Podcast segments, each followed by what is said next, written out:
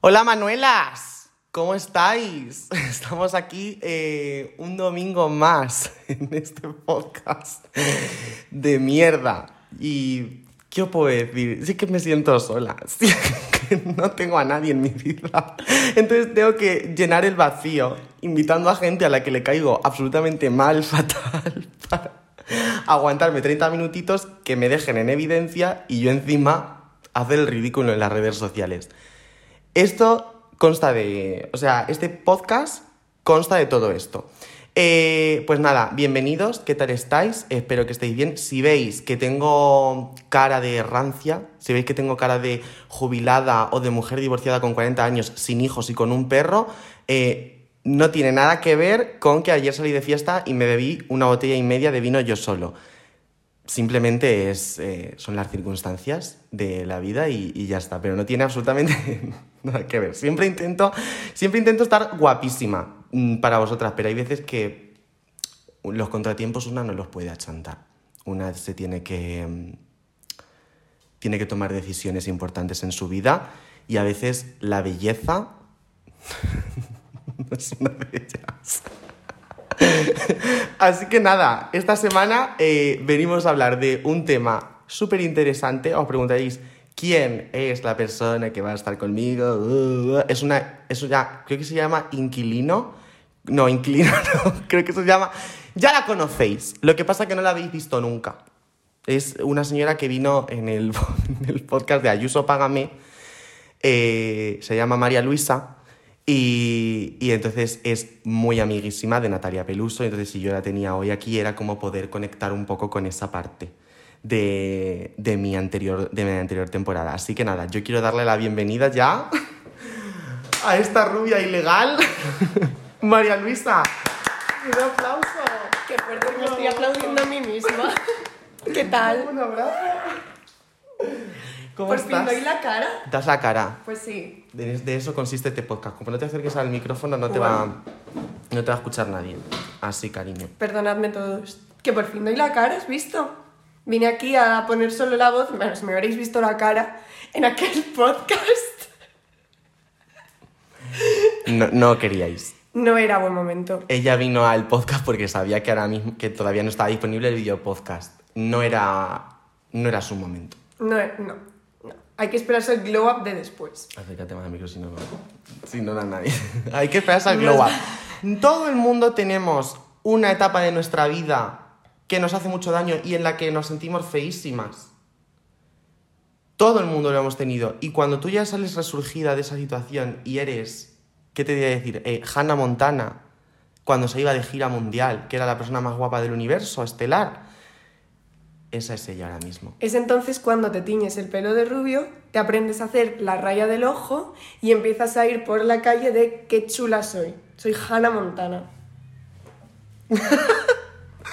y es que es así, es que no tengo ninguna duda. es que es así. No tengo Se ninguna trata duda. o sea. Bueno, cariño, ¿cómo estás? Muy bien, muy bien. Yo estoy muy contenta porque ayer acompañé a Manoli en este gran episodio de beberse una botella y media de vino. Es que no fuiste consciente de la otra media que yo me bebí. Es que la otra media me la dio un... me la dio... Es decir, es que cuando has dicho botella y media, y yo, yo, ¿hasta dónde llego? Este, este chico tenía solo una botella. O sea, una señora botella para él solo, ¿eh? Pero solo una botella. Me dio una botella de vino un niño por la calle. Porque yo estaba en la cola de... donde fuimos. En la cola de donde fuimos estaba como con la botella de vino vacía diciendo... Ay, que se me está acabando, que se me está acabando.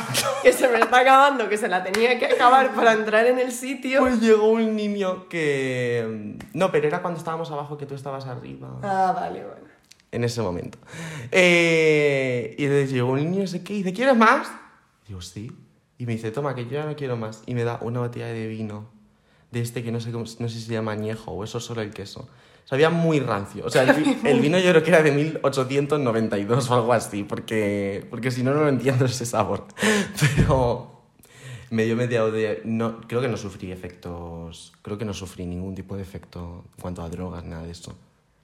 Me acuerdo de todo. De todo. De todo, de todo. Sé cómo llegué a mi casa, como de todo. Me acuerdo de todo. Sé que no se deben aceptar botellas de desconocidos, lo sé. Vale, es que te estoy mirando con una cara en plan de encima el, el niño te le está llamando niño porque no tenía 18 años. O sea, aceptaste una botella comprada por un menor. No, no, no, no, no. Era. Tenía como cara de baby, pero yo me imagino que si estaba en. Bueno, vamos a decir la zona. En Bajos de Moncloa, de Argüelles, eh, a esas horas, un viernes, es porque sería un universitario. ¿No? Yo digo que sí. Lo que pasa es que ahora la gente tiene muy buen cutis. Yo es algo de lo que me he dado cuenta últimamente. Y además a, a la gente como en 2004, 2005, las dan de comer algo. Las dan de comer algo en plan de, eh, son como más, están más desarrollados. Eso siempre lo he pensado. O sea, yo a su edad era una... Mi hermano es del 2006 y mi hermano eh, parece el buque del Titanic y yo soy el, el bote del niño de la vida de Pi a su lado. O sea, eh, hay- o sea, yo parezco en mi casa, mi hermana también está creciendo muchísimo, parezco el menor. No, y no, soy que- el mayor. Que totalmente. Yo el otro día fui a la universidad un viernes porque soy un poco gilipollas y me dejé un libro de 50 pavos y claro, pues no, iba, no me iba a arriesgar a que se quedara ahí. Y estaban ahí como, como alumnos y yo pensando que sería gente de cuarto que tendrían clase los viernes porque tendrían prácticas o algo parecido por el estilo, que eran de Debería primero. ser. Eran de primero. Eran de primero.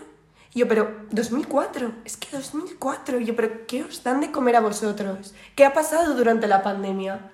Nunca lo entendí. Yo de lo que sí me he dado mucha cuenta es que la media de altura, porque tú eres alta, ¿eh? Yo soy alta. Tú eres alta.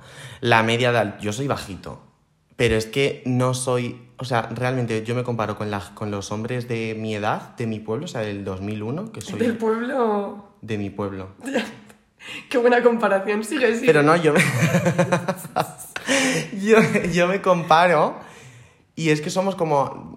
Habrá alguno un poquito más alto que otro, no sé qué, pero con lo que yo he visto de, de nuestra edad del 2001, aquí en Madrid, somos todos en general en mi pueblo mucho más bajos. Luego ya del, dos- del 2000 son más altos que los del 2001 y del 2002 creo que son incluso más bajos que los del 2001. Hay alguno que resalta también, pero es como que 2000, Es la- es la radiación de Madrid. 2001 puede ser.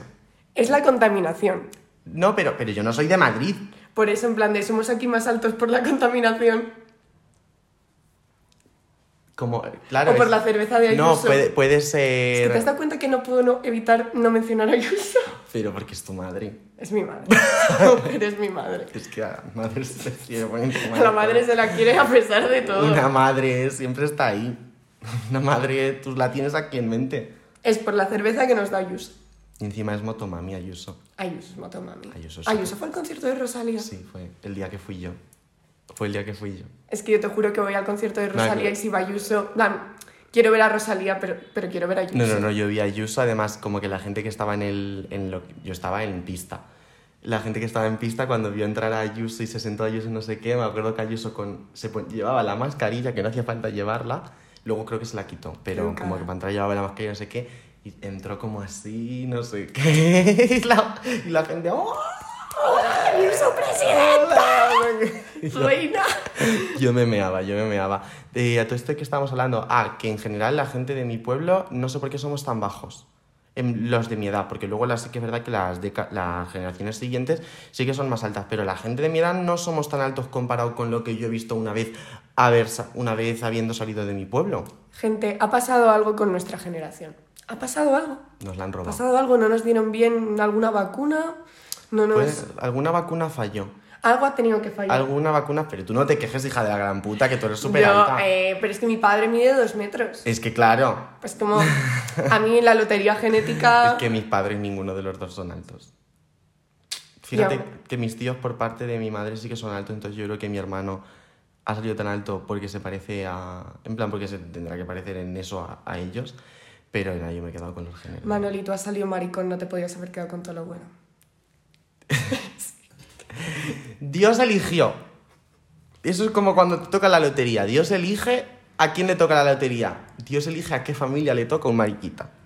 A ti te tocó esa gran bendición Tú no, tu y tu padre... pobre hermano es hetero. Es que es así. Bueno, pero es hombre, o sea, no me da tanta pena. No. A mí No, me dan pena solo las mujeres. Ya hablaremos de heteros, ya hablaremos de heteros, que tengo preparado yo de heteros. Bueno, ¿de qué vamos a hablar hoy? De la inestabilidad. De la inestabilidad. Bueno, de la estabilidad, inestabilidad. Según como lo veamos encauzado. A ver, yo eh, quería decir que a mí este tema, porque quiero explicar cómo me vino a mí a la mente, porque todo tiene su explicación. A mí este tema me vino a la mente porque, eh, aunque parezca raro, pues algunos días me da por pensar. Yo pienso de vez en cuando. que veáis así como tontita. Entonces, en uno de estos días eh, recuerdo que empecé como a reflejarme a mí mismo como una persona súper estable. ¿Por qué? Me explico. Pues que estoy muy cómodo con mi entorno, tengo muy buenos amigos, o por lo menos yo los considero muy buenos amigos porque también he ido como, yo considero que cada persona va seleccionando con el paso del tiempo con qué se quiere quedar y con qué no se quiere quedar. Eh, eh, eso, mis amigos, soy muy exitosa, tengo una carrera universitaria que me encanta, eh, vivo la vida muy intensamente, no la comparto con nadie, que es muy importante. Es que, es que eso sí que da estabilidad. Eso ¿eh? da, depende. No la comparto con nadie y eso a, a mí me da estabilidad. En cuanto a relación, a mí me da muchísima estabilidad. Yo no tengo tiempo, o sea, yo no podría compartir mi vida con nadie porque no tengo tiempo ni, ni de compartirla conmigo con mismo, como si tuviera que compartirla con alguien. Es que no. Entonces, como que esta idea de tener 20 años y estar viviendo un momento tan bonito como es pues la juventud etapa universitaria, pues me parecía súper estable y, por lo- y cómo llevaba yo mi, mi tipo de vida me parecía como muy estable bajo mis ojos. Pero luego, pues me vino a la mente lo que otras personas pues entienden en cuanto a estabilidad, que es que si un trabajo fijo, un eh, novio novia novie, eh, llega un momento dado, nos casamos, eh, cuando nos casamos ya tenemos que tener una casa fija nuestra donde vivimos, eh, ya de ahí a tener hijos, no sé qué, y eso es lo que a la gente le da estabilidad. Entonces, eh, a mí me parece muy bonito querer también formar ese concepto de estabilidad, pero realmente si yo quisiese mantener las características de mi vida que tengo ahora, me explico, Sí. es seguir soltero, eh, vivir mi vida, no compartirla con nadie, tener un trabajo mm, fuera de lo que es mi entorno familiar y de mis amistades, como seguir como más a mi bola, de aquí a un periodo de 10 años más, si yo tuviera 30 años y siguiera con esos pensamientos, para la mentalidad de cierto tipo de persona sería chocante y no, lo no sería para siempre me da la sensación que para ellos no es tan estable como casarte, tener hijos, tarara, no sé qué. Claro. Por ahí van los tiros. Pero es que, claro, entonces habría que entender que su modelo de estabilidad, de tener un trabajo fijo, de tener una hipoteca, de tener mm, tres, cuatro críos dando por culo, eso es estabilidad. ¿Eso es estabilidad? ¿La estabilidad es la estabilidad física o la estabilidad emocional? Mm, para mí, la estabilidad emocional, que es la que yo quiero llevar a cabo. Pero luego hay, o sea, yo lo que quería manifestar era como que lo que es estabilidad, lo que socialmente está impuesto como estabilidad, a mi parecer, me parece una dinámica Claro, por eso se ha... realizada por mucha presión social, que no nos damos cuenta de esa presión social, nadie se da cuenta, muchas tenemos dinámicas cogidas como un simple mm, desayunar todos los días, que evidentemente es sano y hay que hacerlo, pero te quiero decir, todo el mundo desayuna todos los días, ¿por qué? Porque es una dinámica impuesta. Pues es como que me da la sensación de que esa- ese concepto de estabilidad está impuesto por una dinámica, por presión social de, no, tú llegas a cierto momento y tienes que echarte un novio, novia o novia. Eh, tú llegas a cierto momento y si no tienes novio, ¿qué haces? Porque también es verdad, a mí se me la sensación, he estado con todas mis amigas con novios y yo soltera y no me arrepiento. Pero te, en plan, sin intenciones de, pero hay mucha gente que me lo han dicho a mí, en plan, gente que o sea, realmente da lástima, pero esto es cierto lo que voy a contar, que todas sus amigas tenían novio, o amigos tenían novia, o lo que sea, tampoco quiero imponer mucho el modelo heterosexual, Eh, y que no han podido evitar buscarse a alguien como de lío o de serio, o buscarse otro novio, novia o novia, mm, para poder como estar en, eh, en el nivel en el que sus amigues están. Sí que es verdad que es como que por... Por presión, Presión social, se social. llevan como una serie de dinámicas. eh, que sientes son que- lo socialmente impuesto como estable. Claro, tú sientes que tener pareja te da una cierta estabilidad. O sea, tú sientes que estar acompañado, el creer como, yo no sé qué va a ser de mi futuro. Yo ahora mismo estoy estudiando una carrera, podría estudiar de lo que va mi carrera, podría no, pero tener una pareja ahora mismo con la que yo, pues por supuesto, si estás con alguien, no creo que sea pensando, no, pero en cinco años, en plan, para 2025 esto se ha acabado, ¿sabes? En plan de, pensando que vas a estar toda tu vida. Y entonces tener una pareja ahora te da una cierta estabilidad de cómo vas a estar tú dentro de 10 años. Si no, estás un poco colgado. Es como súper ridículo porque tenemos... Es muy ridículo. Yo tengo 21 años y yo sentí cuando lo dejé con mi pareja que ahora qué hacía con mi vida. En plan de... Y además lo dejamos cuando tenía 20 años. ¿Te puedes creer que yo con 20 años sentí como que esa idea de vida futura que me había imaginado se había ido y que yo estaba en la inestabilidad total? Entonces sí, yo me he acojonado con 20 años, Tamara Falco con 40 años, ¿qué hace? Es que... ¿Qué hace Tamara Falco? Es que estoy... Es que tenía que salir. Tamara Falco. Tenía que salir. O sea, ¿te puedes creer que Tamara Falco ahora después de haberlo dejado con el Íñigo este, le han dicho pues que ahora que le toca pues meterse a monja? Yo creo, pero yo creo que realmente no hace falta que se lo digan mucho para que ella lo haga. No, la verdad es que la mujer Yo- tiene... La mujer tiene unos La vibes. mujer tiene una yo, me vi de el, yo me vi el reality, lo tengo que decir. No, yo me lo he visto dos veces. ¿Te lo has visto dos veces? Me lo vi yo sola y luego mi madre Yo me no cogió por banda y me dijo, ven aquí. Yo no peco tanto. Pero. Menudo reality de mierda, en plan de... Ay, está- pues a mí me gustó, fíjate tú. a mí me... Soy Georgina y luego la marquesa. Ay, pues a mí me gusta. Pues yo, la marquesa y soy Georgina. Es que soy Georgina, es como un... Pero yo todo esto lo he conseguido porque me lo he trabajado muchísimo. En plan, yo soy una persona súper, hiper, mega desinteresada. Bueno, que en realidad esta mujer también es muy en plan... Yo llevo una vida mucho más normal de lo que la gente cree. Esta mujer es muy en plan, soy cordon bleu porque nada tiene que ver con que me he podido pagar todo el dineral que cuesta una academia para pagarme el título eh, sin ningún problema. eh, nada tiene que ver con que gané Masterchef Celebrity por mi condición social. No sé qué es que habla así. Es que habla así. Pero es que empieza a decir, si yo en realidad tengo una vida mucho más normal de lo que la gente se cree, yo, yo claro, claro, en plan de... ¿Tú sabes que ¿tienes es homófoba? Claro que sé que es homófoba, o sea, Yo no salió Jorge sabía. Javier Vázquez. A ver, vamos a ver. No lo sabía.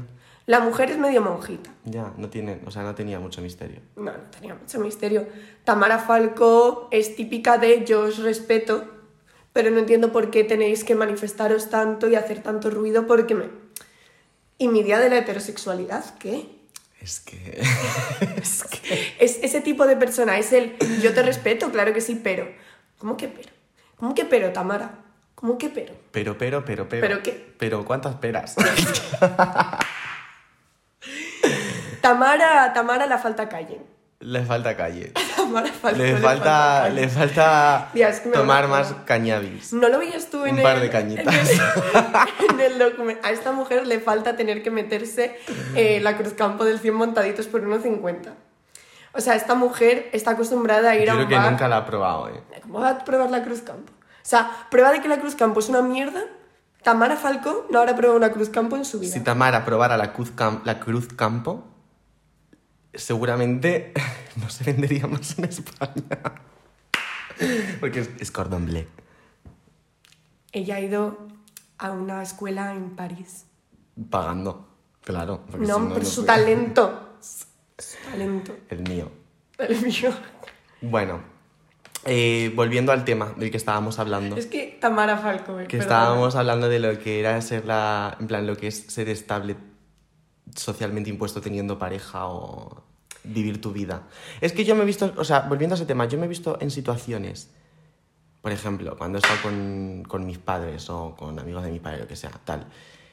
Eh, que se critica mucho el. Mira, eh, esta persona que tiene 35 años y sigue soltero, soltera, y no ha rehecho su vida, no va a tener hijos, eh, no, no, que es como que la, desde fuera se ve una persona súper inestable. O que seas una persona mayor, tipo 40, 50, que no es una persona mayor, es una persona adulta, pero 40, 50, ¿vale?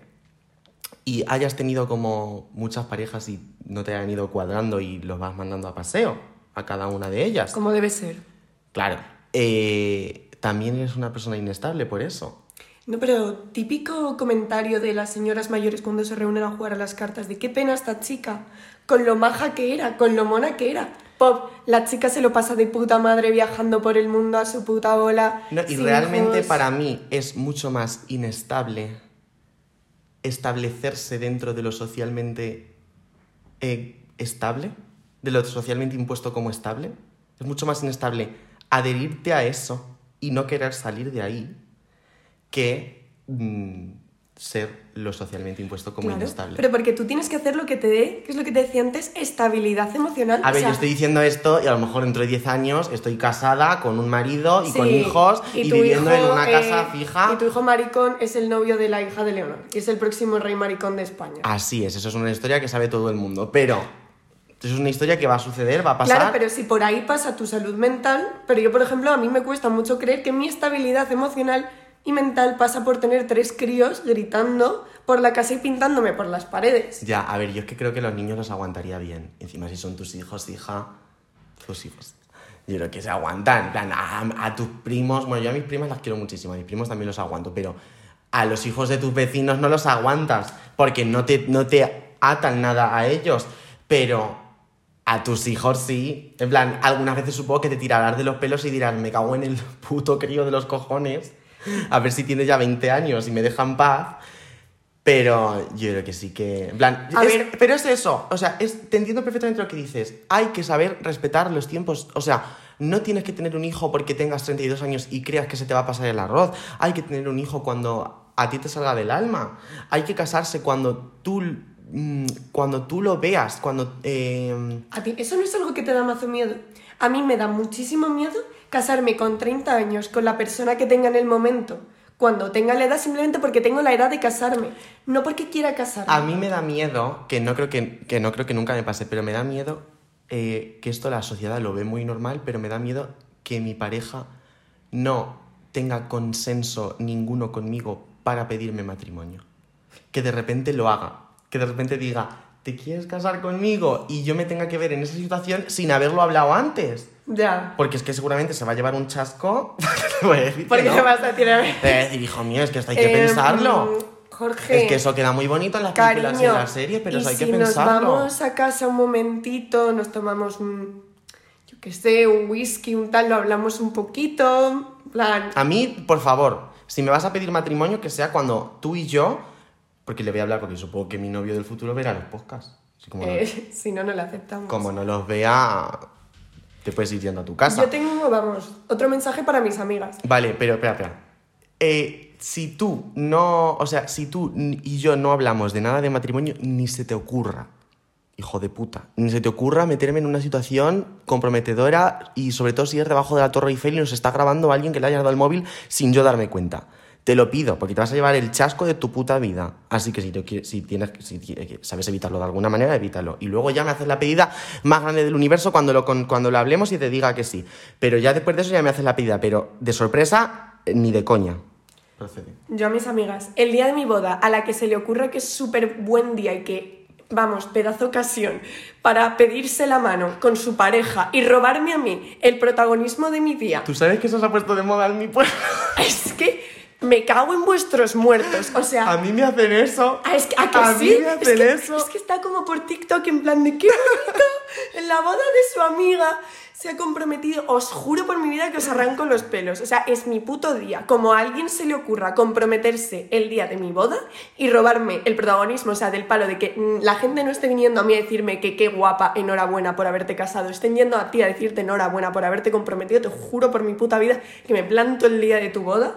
En plan. Y no, y no, no sé qué hago, es que no respondo por Porque lo del ramito y tirarlo para atrás y que alguna de tus amigas le haya tocado, que va a ser la siguiente que se va a casar, bla, bla, bla. Eso son especulaciones, eso me parece genial, me parece brutal. Y encima si le toca a alguna amiga muy amiga tuya, me parece genial. Pero que te pidan matrimonio en la boda de... os arranco los pelos. O sea, es que me parece una falta de respeto. Me parece No una es, no, falta no de es, respeto. No, lo es, lo es, lo es. Lo es, es, es un- es muy, tener muy poco tacto. Es tener muy poco tacto. Bueno, Yo solo espero que en las veces que lo haya visto sea muy consensuado en plan de que la novia lo sepa y le parezca bien. Porque es que... Vamos, imagínate, si te, vale, te pilla de sorpresa que te pidan a ti la mano, pero que te pilla a ti de sorpresa que en tu boda le pidan la mano a Alejandra. por lo menos que lo sepa.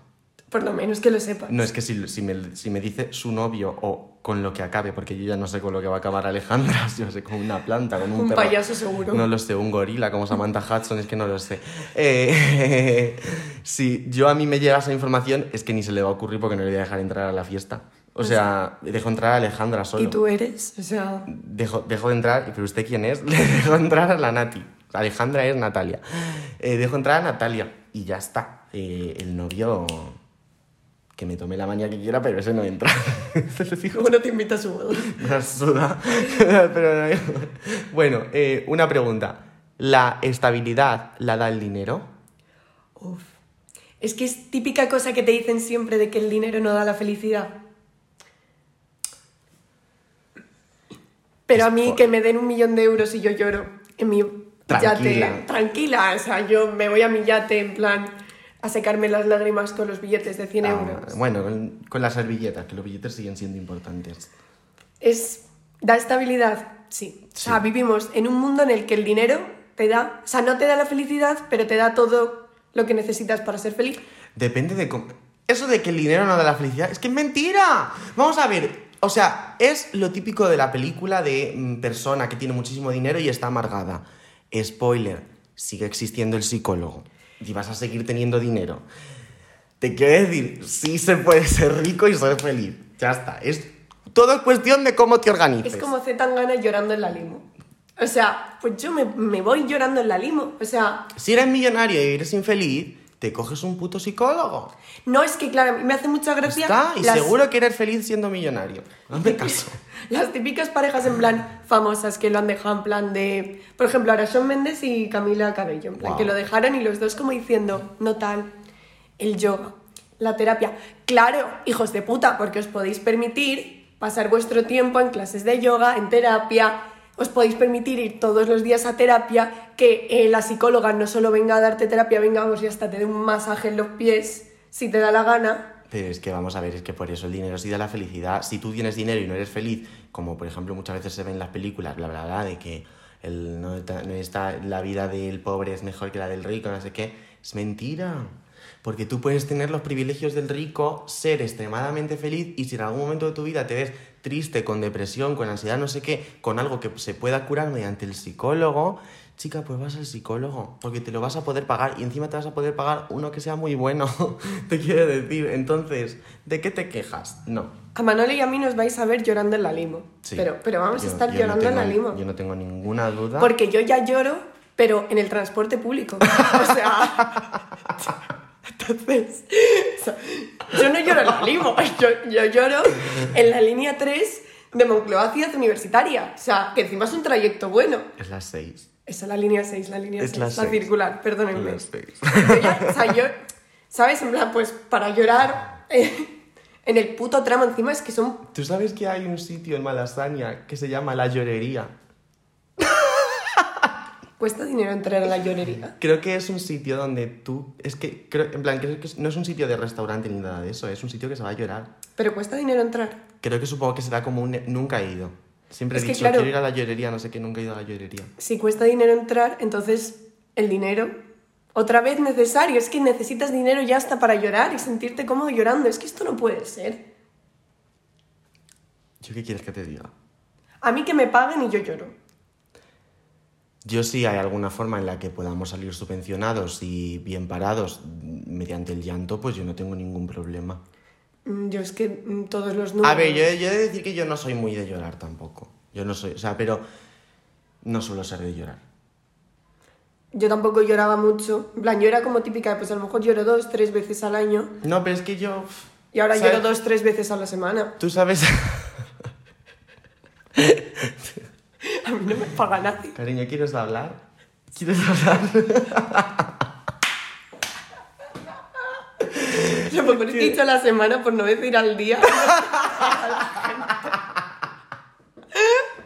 Porque si no ya los asustamos. No Bueno, os preocupéis, chicos. estáis a tiempo de... No os metáis en ninguna relación y ya está. Y ya está, ya está. Eso sí que lo cura todo. Eso sí, sí, no te metas ni en una carrera, ni No en te metas ni en la Complutense. La Complutense, nunca. Si eres menor de edad todavía y te estás replanteando a qué sitio irte a estudiar, vente a Madrid, pero a la Complutense, No.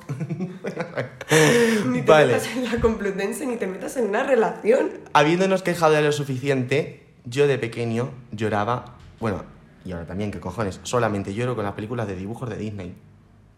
Solamente lloro con las películas de dibujos de Disney, solo. Yo lloré con Raya y el último dragón. Es una película que es preciosa. Eh, eh, ¿Cómo se llama esta? ¿Ojana? No, Ojana no. Bayana. Bayana, con Bayana yo he llorado. Lo que no está escrito. Eh, yo he llorado con Lilo y Stitch también. Con hablando Lilo y de Ohana. ¿Por qué? Lilo y Stitch. Lilo y Stitch es cuando se querían llevar a Stitch. Y Lilo, y estaba, Lilo estaba llorando. No, no, por favor. Y Manoli de, haciéndole el eco al hilo. Yo no, yo. Ya, yo lo he pasado muy mal en ese momento. Luego, claro, dejan a Stitch en la, en la tierra con Lilo. Dicen que no es peligroso, no sé qué, bla, bla, bla. Pero yo lo he pasado muy mal. Yo solamente lo paso. Además, es que las, las mejores películas con mejores moralejas y mejores finales los tienen las películas de dibujos. Yo se lo diré siempre. No, pero es que en verdad las Coco. películas- Ya, en verdad. Es que Soul. las, las películas Disney son tristes. O sea, en Buscando a Nemo, Mm. Juegan un padre con la- perdiendo a su hijo. Juegan con la inestabilidad emocional El de Rey los León, niños. un- en- ¿sabes? En plan, Simba perdiendo a su padre, o sea... Una película buenísima de Disney que me encantó, que no la ha visto mucha gente, que se llama Onward. No las escucho. No la has escuchado. Eh, Onward. Estará en Disney Plus o ya sabéis, eh, Jack Sparrow. Eh, Onward. Es un- como unos dibujitos azules.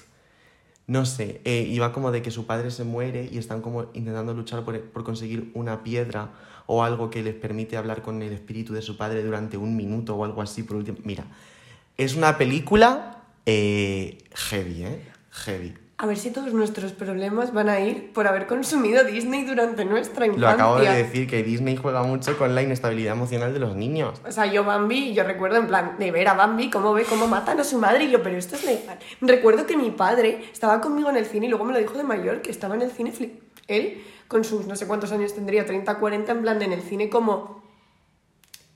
Pero... Pero, ¿sabes? O sea, esta película...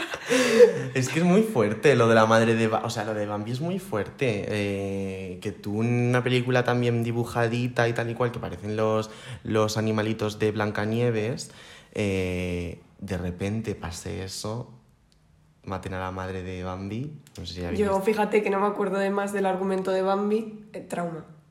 Es muy fuerte. Es el trauma. Es, es muy fuerte. Bueno, volviendo otra vez a nuestro tema de inestabilidad, eh, me gustaría comentar eh, que hablando de inestabilidad, pues eh, el hecho de que no he conseguido, o sea, yo hablo desde mi persona, no sé qué, otro traumita mío es que yo no he conseguido mantener ninguna relación de amistad estable con ningún hombre heterosexual.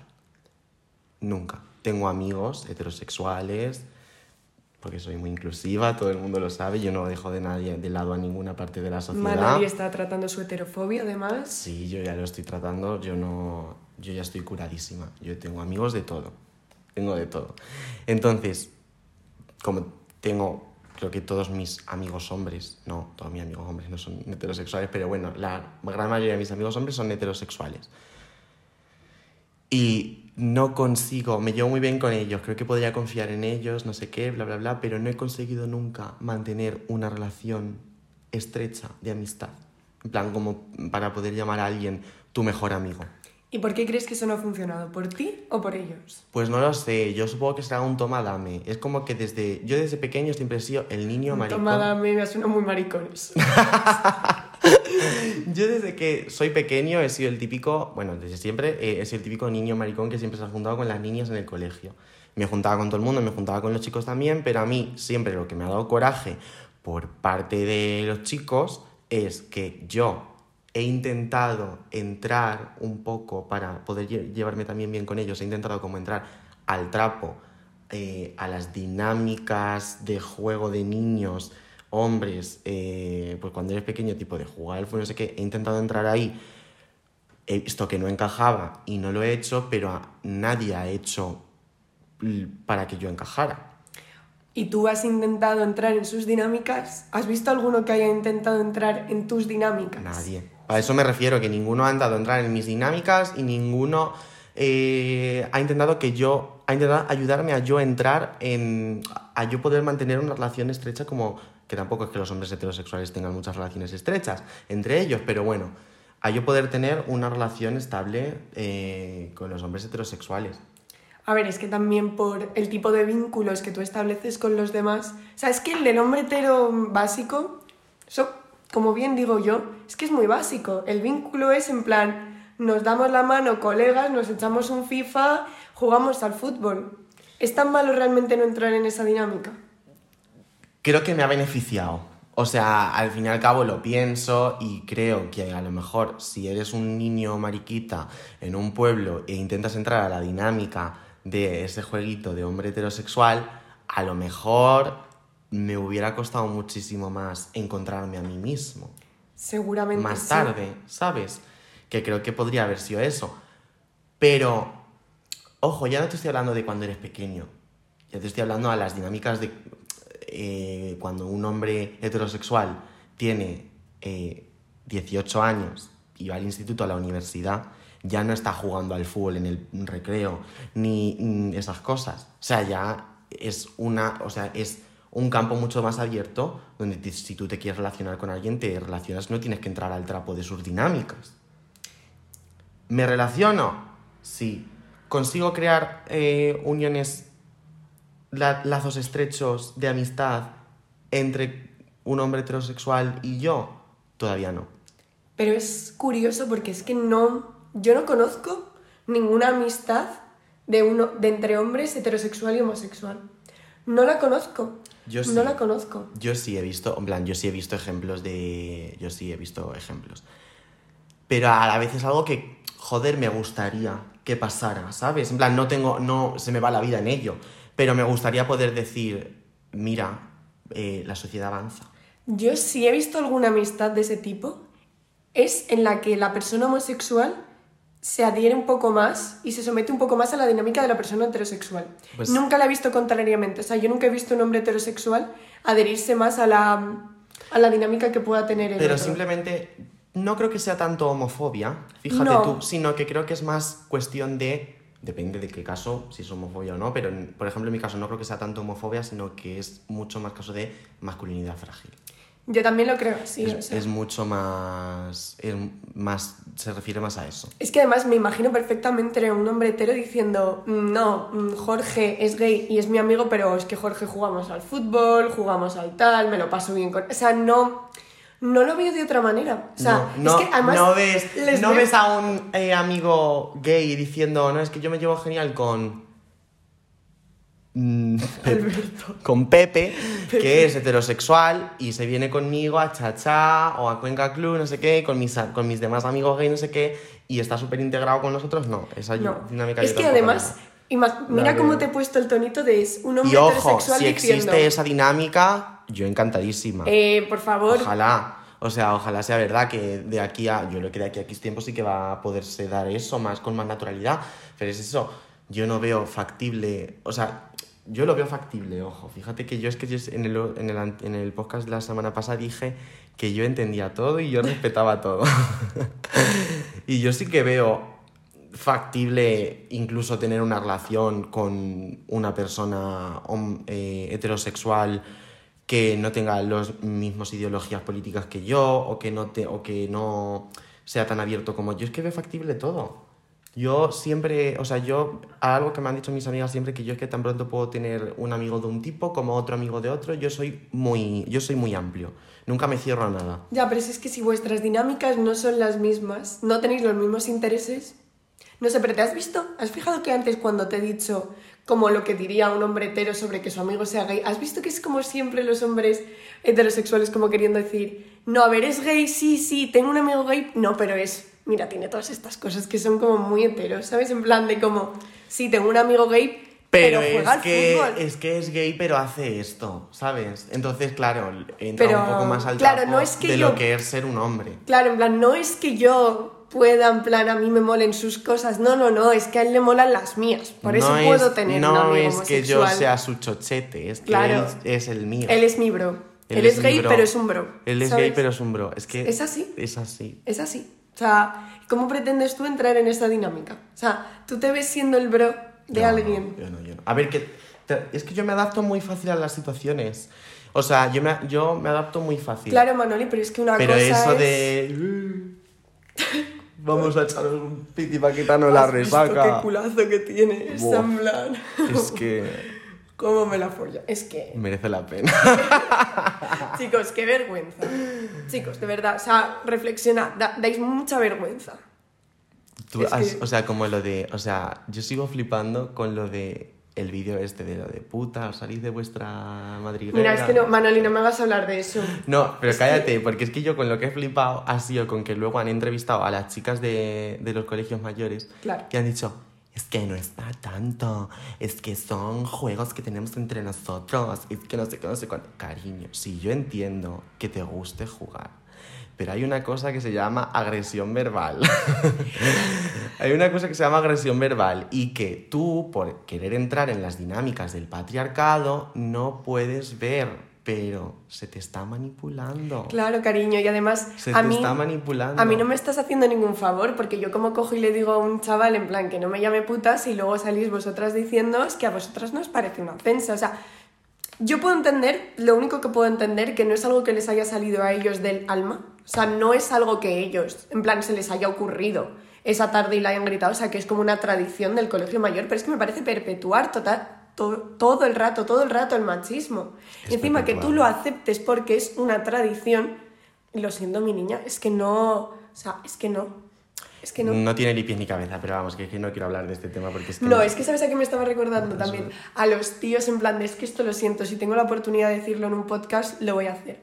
Típico tío que se te acerca en una discoteca y le metes la excusa de no lo siento, tengo novio. En plan, hay tres posibles respuestas ante, ante eso. La primera, no me importa.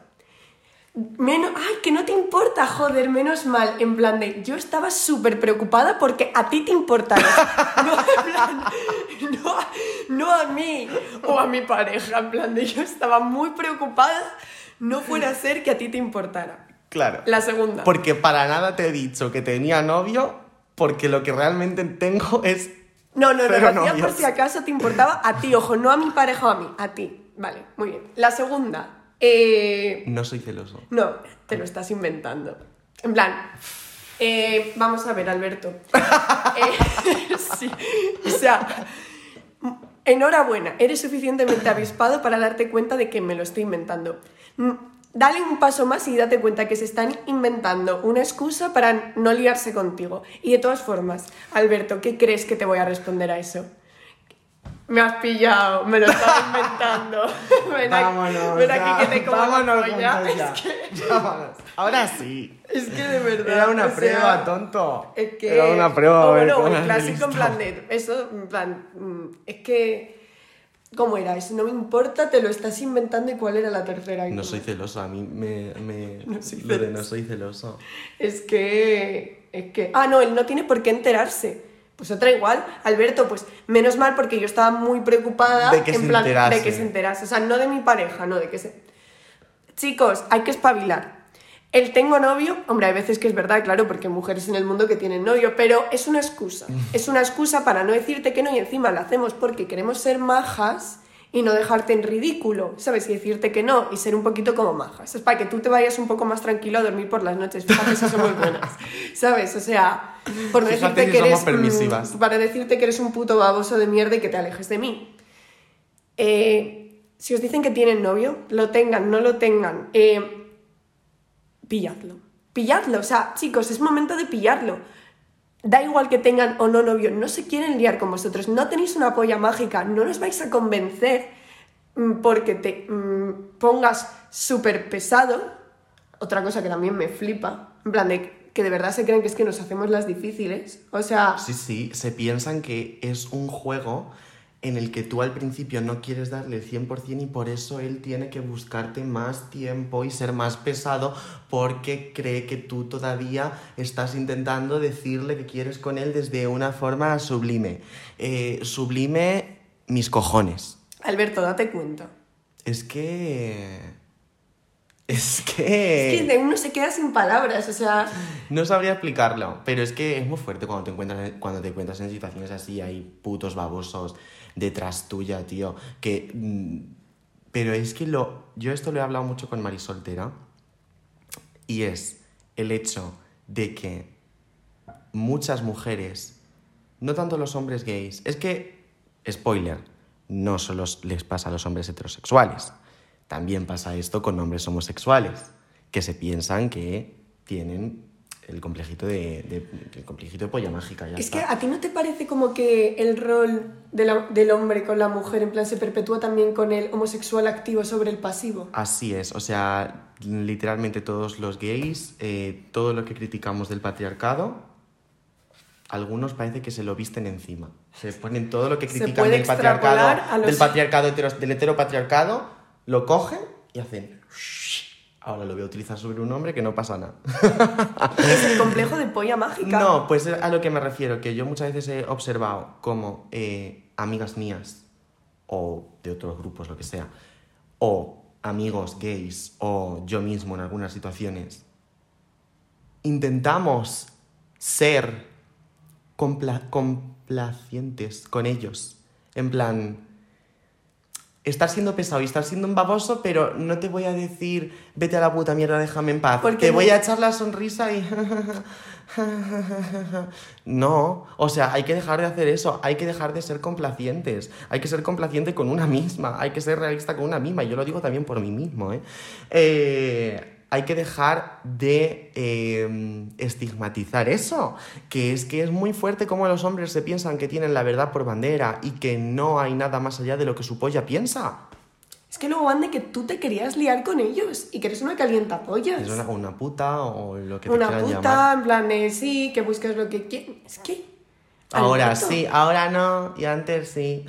Es que eso lo he visto yo muchas veces y, era- y es en plan, en ningún momento. Es que en realidad por eso la ley del solo sí, sí es sí a mí me preocupa porque hay mucha gente indignada. Si a, ti te si a ti te indigna esa ley es porque crees que de alguna manera a ti te podría coger de alguna manera. Mira, la respuesta es, vive como una persona normal, sin cometer absolutamente nada de lo que te tengas que preocupar, y te puedo asegurar que la ley del solo sí es sí no te va a perjudicar en absoluto. No vas a pasar ninguna noche en el calabozo, no te van a plantar Vive tu vida, sé feliz, compórtate como una persona civilizada y con dos cojones bien puestos, no enseñándolos, bien guardaditos, bien puestos ahí, conseguidos. Eh, una vida civilizada, ordenada, sin machismos, sin patriarcado, y te puedo asegurar que no te va a per- a perjudicar en nada la ley del solo sí es sí, cariño. Así que chicas, todos los hombres que visteis cuando subió, cuando salió esa ley, que subieron la, la famosa entrevista del penetrador y la penetrante a su Instagram quejándose de la ley del solo sí es sí, daros cuenta de que es gente, en que está realmente preocupada porque creen que les podría pasar a ellos y que por ende saben que muchas veces sobrepasan los límites y que el consentimiento no lo, no lo llevan muy por bandera, ¿vale? Porque a la gente que si te preocupas porque sabes que te puede pasar algo. No así. entienden el consentimiento, si es que lo que he dicho antes, solo atienden, uy, solo atienden lo que su polla les dice, lo que su polla piensa. Ni lo que piensan ellos mismos ni lo que piensan los demás. Lo que po- la polla manda, polla manda, polla ejecuta. Y ya está. Y es Chica, así. si vuestro novio, si el con el que os estáis liando, si el que os mola, me da, si el vecino del quinto subió eso a su Instagram, Es una red flag. es una red flag. Pero Es es, una red flag preocupante. Es el momento de que huyas. Estamos Sí. preocupadas por ti. Estamos preocupadas por ti. Y además lo decimos de verdad. De de verdad, nos puedes escribir a Manolian Friends, Te nos dices lo que pasó en plan de- y nosotros te, te aconsejamos, pero vamos, es una red flag preocupante, porque que no se duche o que se duche una vez a la semana es una red flag, pero que crea que la ley del sí es sí le perjudica porque podría acabar en el calabozo, es que potencialmente podría llevarte a situaciones en las que tú no querrías. Cariño, date cuenta y bloqueale. ¿Sabes, eh, María Luisa, a lo que he llegado? ¿A qué conclusión he llegado en cuanto a nuestro tema principal, que es la inestabilidad? Que no somos estables. De eso no me cabía ninguna duda antes de darle al play. Para empezar. La gente que haya visto mi anterior podcast y este está pensando esta chica. Nada, o sea, no. Estoy yendo ya al psicólogo. no de que no se queden ahí aquí preocupados. Estoy aboquinando. Eh, no, es sola, o sea, no solamente eso, eso ya lo sabíamos, creo que todo el mundo que ve mi podcast lo sabe, en plan, si fuera una persona estable no estaría grabando un podcast. Eh, es tanto que la conclusión es que toda mi estabilidad la provoca la heteronormatividad y el hombre. Y fíjate que yo soy un hombre, pero no soy un hombre socialmente aceptado. Eso es verdad. Es, que es como que creo que soy un hombre que sufre, más o menos. No más o menos. Sufrimos, sufrimos causas distintas, pero como dice Samantha Hudson, eh, gays and girls moving the world. Y es así. Es así. Los gays y las chicas eh, somos realmente ni los jóvenes, ni, ni los científicos, ni nada. La el futuro prometedor de este país son los gays y las chicas. De hecho, mi hijo va a ser el siguiente rey de España. Excepto Ayuso. No, y totalmente de acuerdo. es, que, es que no puedo, ¿eh? en plan de- es que no para, no para, no para, en plan de... No, o sea, otro día más me estás contando en el que el heteropatriarcado es el culpable ¿Te machaca la estabilidad? Sí. De todos nuestros problemas. Es entonces el día en el que deberían poner ya de, por favor, la salud mental eh, como mm, parte del sistema sanitario español. Vas a- Porque mira, por lo menos si me, a van a, apañar entonces, si me van a oprimir como mujer, que por lo menos me pagan el psicólogo. ¿Tú no Pues, piensas eso? O sea, Hombre, claro que sí lo pienso, pero si no, no estaríamos haciendo si Ayuso va a dejar que unos gilipollas griten por las ventanas de su colegio mayor que sois unas putas y no lo va a condenar, pues que por lo menos me pague el psicólogo. Es que me parece lo justo. Es que yo sé que soy muy pesada con Ayuso, pero es que me parece lo justo. Luego que tenemos miedo por la calle. ¿Cómo no vamos a tener miedo por la calle, cariño? Si hay gorilas. Y encima tú, en vez de condenarlo, de- dices que te parece normal y que en la Complutense sí que hay. Eh, claro, la hay Complutense porque es roja, ¿sabes? En plan. Bueno, Pues que en la Complutense sí que hay dinámicas asquerosas y tal, y que eso sí que las condenas, cariño. ¿Cómo me voy a sentir segura si pasan estas cosas y tú no las condenas para que sus papis te sigan votando? es que leí en Twitter que eh, una persona estaba súper segura de que los papis de esos chicos son los que dicen eh, lo del pin parental y todas esas cosas. No, yo es que no tengo ninguna duda. No tengo ninguna duda de eso. Son, lo- son los padres en plan que dicen que... No, y es que eso ha pasado, o sea, ya fuera coñas de lo del pin parental, bla, bla, bla, eso ha pasado porque hay mucha falta de educación sexual. Esos son falta. los que dicen que a sus hijos que no se les puede hablar de sexo con consentimiento, de sexo con protección, porque son menores y no hay que perturbarles Solo, la mente. solo les puedes comprar un móvil con 12 años para que se metan en Pornhub y vean totalmente lo contrario a lo que les puedes enseñar, que es sexo no consentido, violaciones, agresiones eh, de, de- del hombre a la mujer, una sumisión que en la vida real no, o sea, ahora está siendo real por las consecuencias del Pornhub, pero eh, lo que ellos se piensan que ven en, la, en el móvil es lo que ellos ejecutan y no, cariño, la vida no es así. La vida no es Pornhub.